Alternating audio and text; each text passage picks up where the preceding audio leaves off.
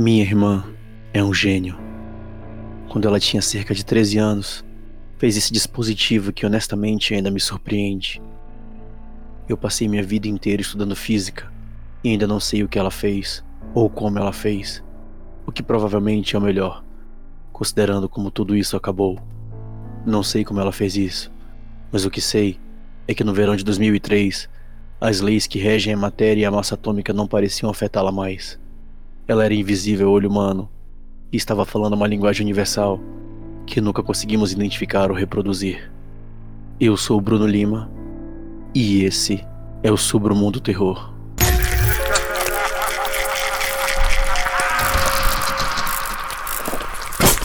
Submundo Terror.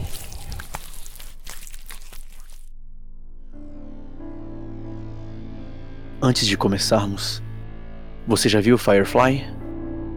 Permita-me citar. Eu sou muito inteligente. Fui a melhor da faculdade de medicina de Osiris, top 3% da minha classe. Terminei meu estágio em oito meses. Abençoado é como me descrevem.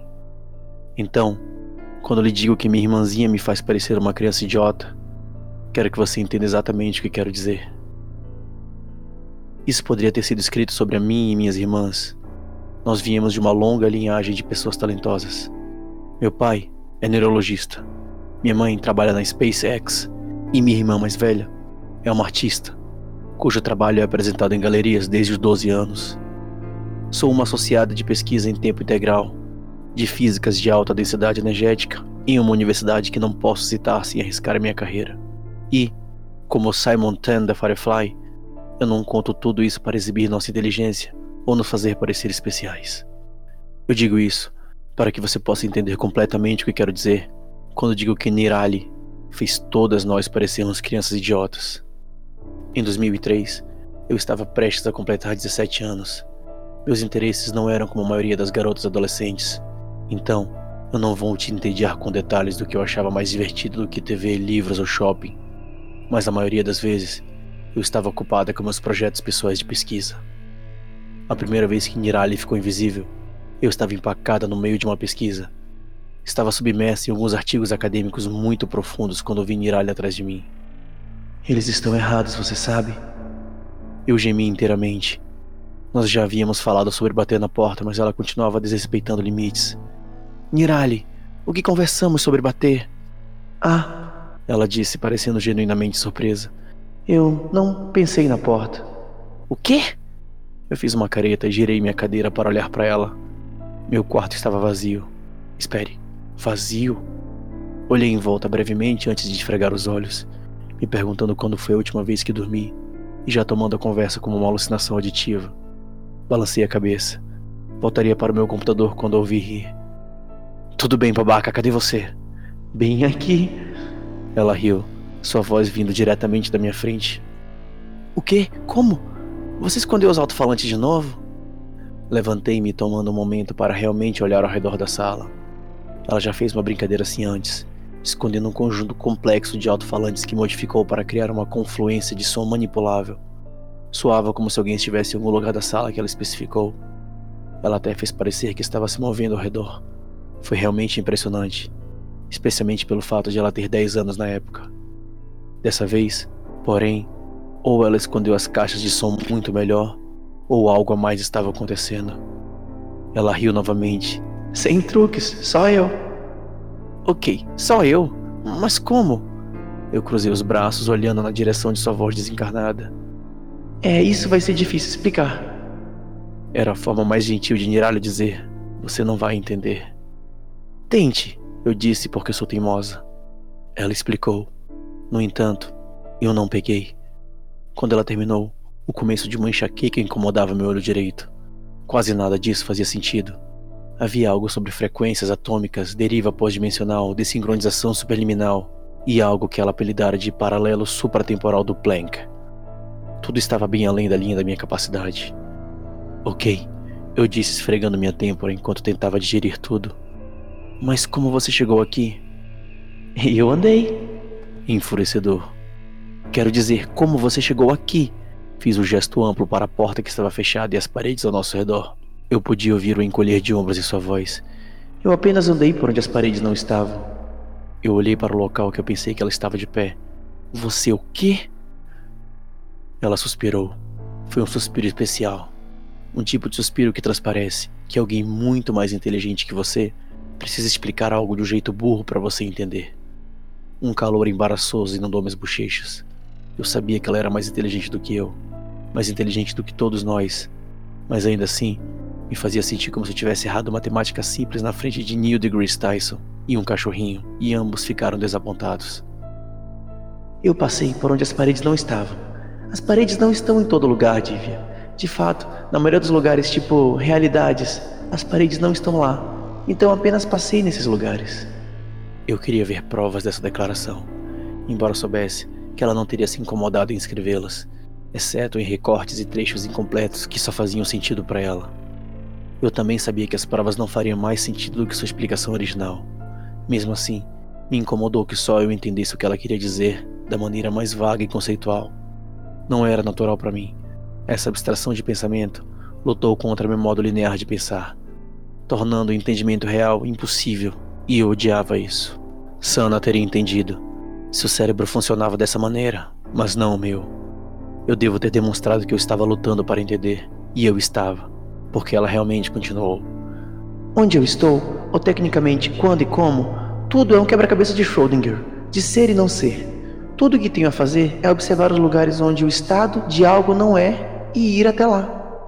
Isso não estava ajudando. Quero dizer, ajudou, Entendi o conceito básico do que ela estava dizendo, mas em termos da aplicação prática da física, era uma bagunça de palavras científicas sem sentido. Nada do que ela disse tinha qualquer fundamento na ciência conhecida. Ela poderia ter me dito: comi sorvete de cabeça para baixo e entoei púrpura de trás para frente 30 vezes e a parede virou gelatina, mas apenas enquanto olhava para ela de um ângulo de 45 graus, e teria sido exatamente tão científico quanto o que ela realmente disse. No entanto, era ela quem estava invisível de modo que os limites de minha compreensão e ciência em si não tinham qualquer influência sobre sua existência corpórea. Você ainda tem um corpo, quero dizer, você consegue se ver? Ah, sim, disse ela. Sua voz aumentou com animação. Eu pareço como uma centena de versões minhas deitadas umas sobre as outras. Olhar para minhas mãos e outras coisas é meio estranho, mas eu estou aqui. Legal. Eu não tinha ideia do que fazer com essa informação.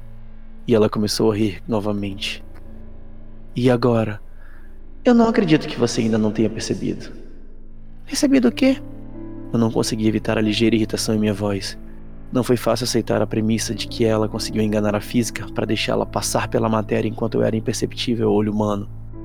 Mas isso foi o limite do quão superior a Nirali é, que eu pude aturar por um dia. Em que língua eu estou falando? Eu tive que piscar e pensar por um momento. É inglês, não é? Ela riu novamente. Diga alguma coisa pedi na minha voz mais autoritária de irmã mais velha. Nunca houve alguém que ame ou busque ou deseje obter dor por si só, porque é dor, mas porque, ocasionalmente, ocorrem circunstâncias em que a labuta e a dor podem lhe proporcionar algum grande prazer. Se eu me concentrasse, conseguia dizer que as palavras que ela estava dizendo não combinavam com o que eu estava aparentemente traduzindo na minha cabeça. Mas eu não conseguia ouvi-las pelo que elas eram, exceto. Espera, é a tradução do Lorem Ipsum de Finibus Bonorum et Malorum? Ela riu novamente. Sim, quer que eu tente algo hindi? Sim, eu disse, um pouco atordoada e mais do que um pouco curiosa. Vá em frente. Que ele em cujo colo resplandece a filha do rei da montanha, que encarrega a corrente celestial em sua cabeça, sobre cuja fronte descansa a lua crescente, cuja garganta contém veneno e cujo peito é o suporte de uma enorme serpente e que é adormado pela cinza do seu corpo. Que o chefe dos deuses, o Senhor de todos, o destruidor do universo, o onipresente Shiva, sempre me proteja. Eu fiz uma careta, dividida entre focar nas palavras e tentar identificar o que ela estava citando. Eu comecei a murmurar algumas das palavras enquanto minha mente corria em círculos sobre elas, e fiquei boquiaberta quando o reconhecimento se estabeleceu. Você acabou de invocar a invocação de Ayodhya Kandya de Hashmaritanas? Outra risadinha. Mas como? Isso, isso não soou indie. Fascinante, disse ela. Não parecia indie quando dizia, mas estava pensando nas palavras indie. Como soou para você? Em inglês, eu acho. Quer dizer, não parecia nada, mas eu entendi em inglês. Isso é tão legal. Você consegue ouvir algo que não seja inglês? É, tipo isso, é, quero dizer, quase. Se eu tentar, consigo perceber que os sonhos que você está fazendo não combinam com o significado das palavras que eu estou não ouvindo, mas entendendo. Mas o significado substitui todo o resto. Por isso, não consigo identificar sons ou frases individuais. Você acha que poderia identificar a linguística física se fosse palavra por palavra? Pode ser o processamento de frases completas que impede a identificação de fonemas individuais. É, talvez, eu disse, encolhendo os ombros, ainda presa a esse aspecto de sua descoberta. É, nós poderíamos tentar. Ela me fez passar por alguma identificação geral de objetos para me dar uma chance de ouvir os sons que ela estava fazendo e como eles diferiam das palavras que eu conhecia. As palavras que eu estava ouvindo mas eu só pegava os lapsos de divergências, começos e fins, e ela achou isso hilário. Eu pensei que era mágico. Ela começou a fazer viagens regulares para o meu quarto nesse estado, geralmente depois da hora de dormir ou quando nossos pais estavam no trabalho. Eu não a culpei por fazer isso escondida. Sana não gostava muito de ciência, e se nossos pais soubessem o que nós tínhamos feito, nós teríamos ficado de castigo pelo resto da vida, especialmente porque Nirali já tinha sido proibido de fazer experimentos em casa. O último deles exigiu muita ajuda externa e várias milhares de dólares para limpar.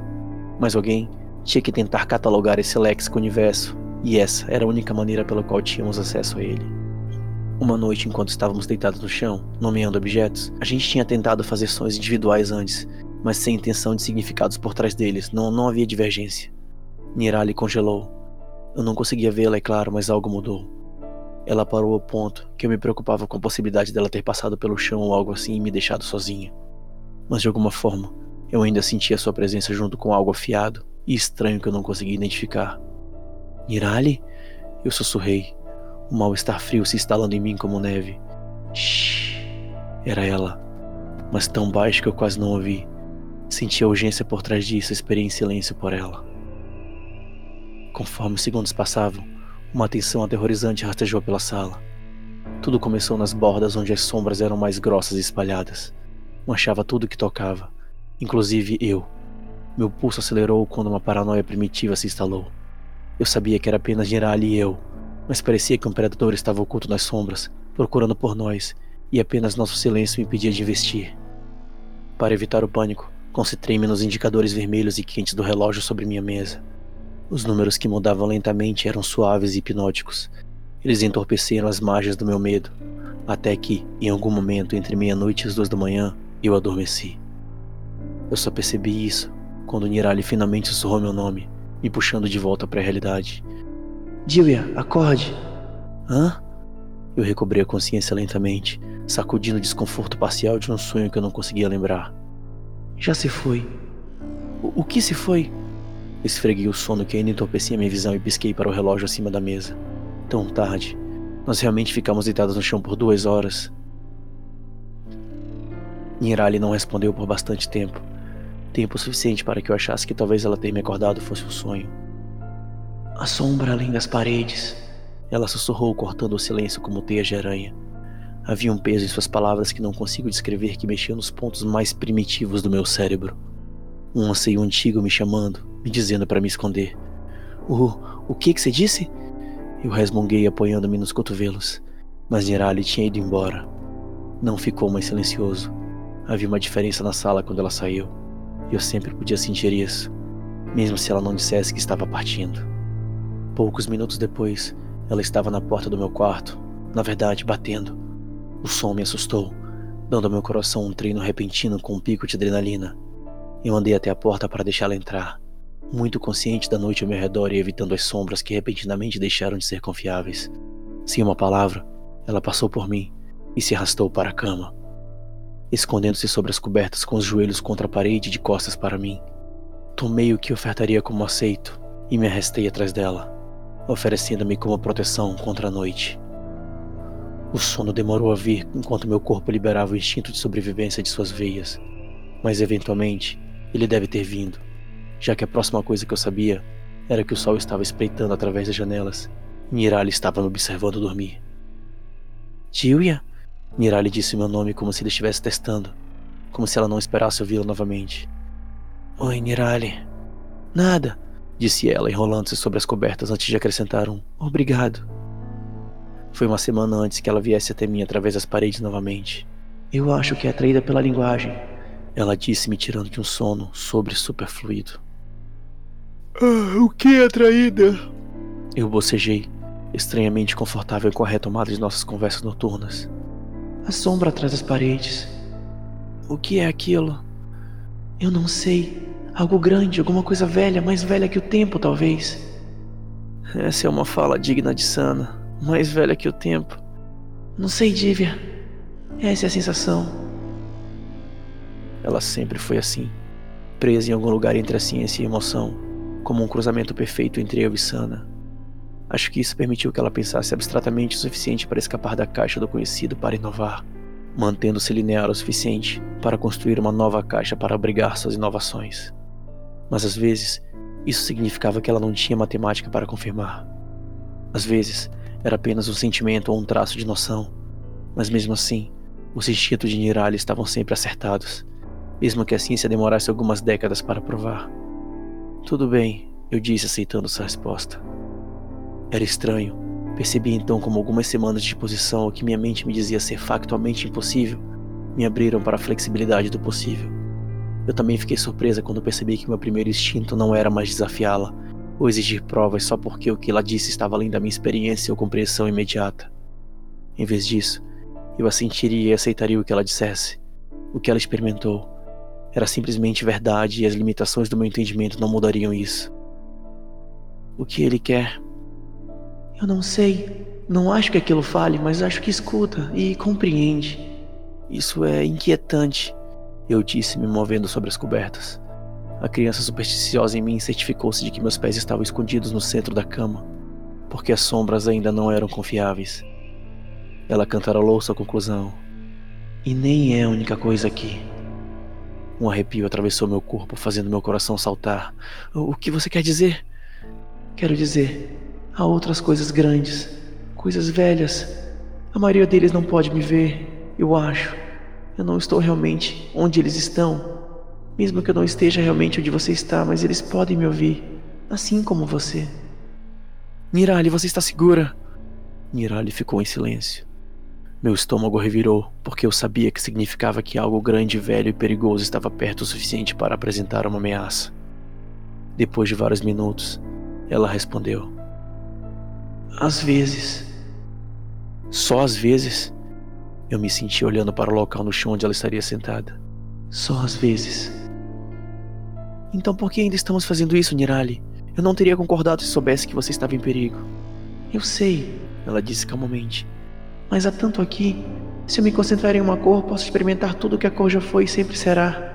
Se eu penso sobre algum momento, estou sentada no que costumava estar aqui ou às vezes o que estará aqui assistindo a um borrão de atividade que não acontecerá por outro milhar de anos. Vi cidades que nem imagina feitas de osso e vidros brilhantes, maravilhas monolíticas para envergonhar os deuses. Ontem à noite eu estava em pé no centro de um buraco negro. Não é um holograma ou uma simulação, mas um buraco negro real, capturado, contido, reproduzido, aproveitado e eu não sei o que. Mas estava aqui e eu também. E através do buraco negro eu vi tantos outros universos, todos dispostos como os espelhos do infinito. Nirali, eu sussurrei tão admirada quanto aterrorizada. Ela tinha experimentado essas coisas todas as noites, todas as horas, todas as vezes que nos falamos sobre nada e coisas sem sentido. Mas também há coisas maiores, disse ela, sua voz mergulhando na escuridão. Coisas que se escondem no brilho da luz das estrelas do vidro. Coisas que me seguem do futuro e esperam por mim no passado. Eles rebatem como pedras na água, apenas tocando a superfície por um minuto e nunca com todo o seu corpo. Mas mesmo assim é demais. Dói olhar para eles. Eles são muitas formas e ao mesmo tempo todos eles estão com fome de maneiras que eu não entendo. Lágrimas brotaram nos meus olhos enquanto eu ouvia. Doeu aceitar essas coisas como verdade. Eu não conseguia entendê-los ou tocá-los ou mesmo experimentá-los mas eu tinha que aceitar que elas eram reais, porque minha irmã, ela era invisível.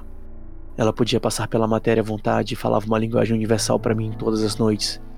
Mas aceitar tudo isso também significava aceitar que minha irmã passava todas as noites, obrigada por sua própria curiosidade a voltar a esse estado perigoso de novo e de novo, apenas para ficar aterrorizada com o que guardava no meio. Fico feliz que eles não possam me ver, mas eu não acho que isso será verdade por muito mais tempo. O quê? Por quê? A sombra atrás das paredes esteve no meu quarto a semana inteira. Eu posso sentir ela me seguindo por aí.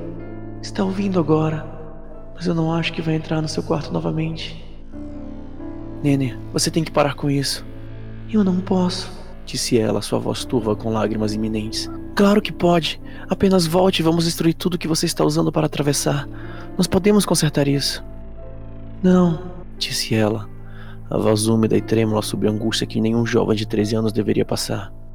Você não entende. O que poderia valer o risco? Meu coração quebrou no silêncio que se estendia entre nós. Uma eternidade de dor e saudade rodou, nos inundou, e em último frágil suspiro atravessou as lágrimas que conteve quando ela encontrou sua voz novamente. Eu não sei mais falar inglês. Eu não entendi. Como a primeira vez que ela descreveu a matemática para mim, essa afirmação desafiava o entendimento. O que você quer dizer com você não fala mais inglês? Quero dizer que não consigo falar nada além dessa linguagem. Tívia, eu tentei, tentei durante toda a semana, mas tudo que sai agora é essa bagunça feia de gorgolejos, arranhões e ruídos que eu não reconheço. Eu estou com tanto medo, estou com tanto medo, porque eles ainda podem me ouvir quando estou com você. E lá fora eu não estou invisível. E você, e Sana, e mamãe e papai não são invisíveis. E nenhum de nós está seguro quando estou por aí. E a única vez que consigo falar é quando estou aqui. Quando estou aqui com você. Ela me disse soluçando. Meu coração deu cambalhotas em meu estômago. Eu deixei isso acontecer. Deveria tê-la parado no dia em que ela me mostrou seu estúpido truque de quebrar a ciência. Nene, eu sussurrei e tudo o que queria fazer era abraçá-la até que tudo estivesse certo. Você tem que voltar. Eu não sei o que faremos para consertar isso, mas você não pode ficar aí. Eu sei, disse ela através de um pesado véu de lágrimas. Eu só não queria perder você. Não queria nos perder. Eu ainda estou com você. Mas não quando eu estiver aí, não assim. Eu não tinha uma boa resposta. Nós vamos encontrar uma maneira de consertar isso. Foi tudo que eu pude dizer, e nós duas sabíamos que não era o bastante. Nós também sabíamos que tinha que ser, porque não havia escolha. Senti sua presença desaparecer e alguns minutos depois ouvi uma batida na minha porta. Nirali ficou do outro lado tremendo enquanto soluços silenciosos rasgavam sua pequena silhueta. Eu a abracei, fechando a porta atrás dela, e juntas nos enrolamos no chão e choramos. Choramos até desmaiarmos de exaustão e acordamos muito depois do sol nascer. Eu acordei com Nirali me observando novamente e pisquei para longe a névoa de sono manchado de lágrimas. Nirali? Ela sentiu, muda, uma tristeza parando sobre seus ombros. Você pode. Ela balançou a cabeça. Nada? Ela olhou para cima, olhando para mim e para o corredor quando alguém passou. Eu percebi que um milhão de pensamentos estavam passando por sua cabeça naquele momento, a maioria deles conflitantes, mas depois de um minuto ou mais, uma resolução de pedra se estabeleceu em seus olhos e ela se aproximou, acenando para eu fazer o mesmo. Sua boca estava quase contra o meu ouvido, quando algo inimaginável profano saiu de seus lábios. Um tremor de repulsa ressoou através de mim ao som de cada fonema mutilado. Eu nunca estive tão enjoada e aterrorizada na minha vida. Eu podia ouvir sua voz, mas estava pingando veneno acústico, arrastando brasas quentes, enterrada no oceano mais profundo e arranhando as bordas de sanidade com garras furiosas. Estava errada, e até hoje foi a experiência mais visceral e macabra da minha vida. As palavras e essa linguagem nunca feitas para serem faladas pelo homem. A ciência não me apoiará, mas sei que essas palavras têm poder que o homem não deveria usar. E, no entanto, apesar de minha mente se rebelar pelo mero som de sua voz distorcida, em torno dessas palavras hediondas, eu ainda sabia o que ela queria dizer como se tivesse dito em inglês. Não diga à mamãe e ao papai. Gostaram da história Sírios do Submundo? Não esqueçam de se inscrever aqui no canal do Spotify, dar like, se possível visitar a nossa página do Facebook e o canal do YouTube também. Boa noite e bons pesadelos.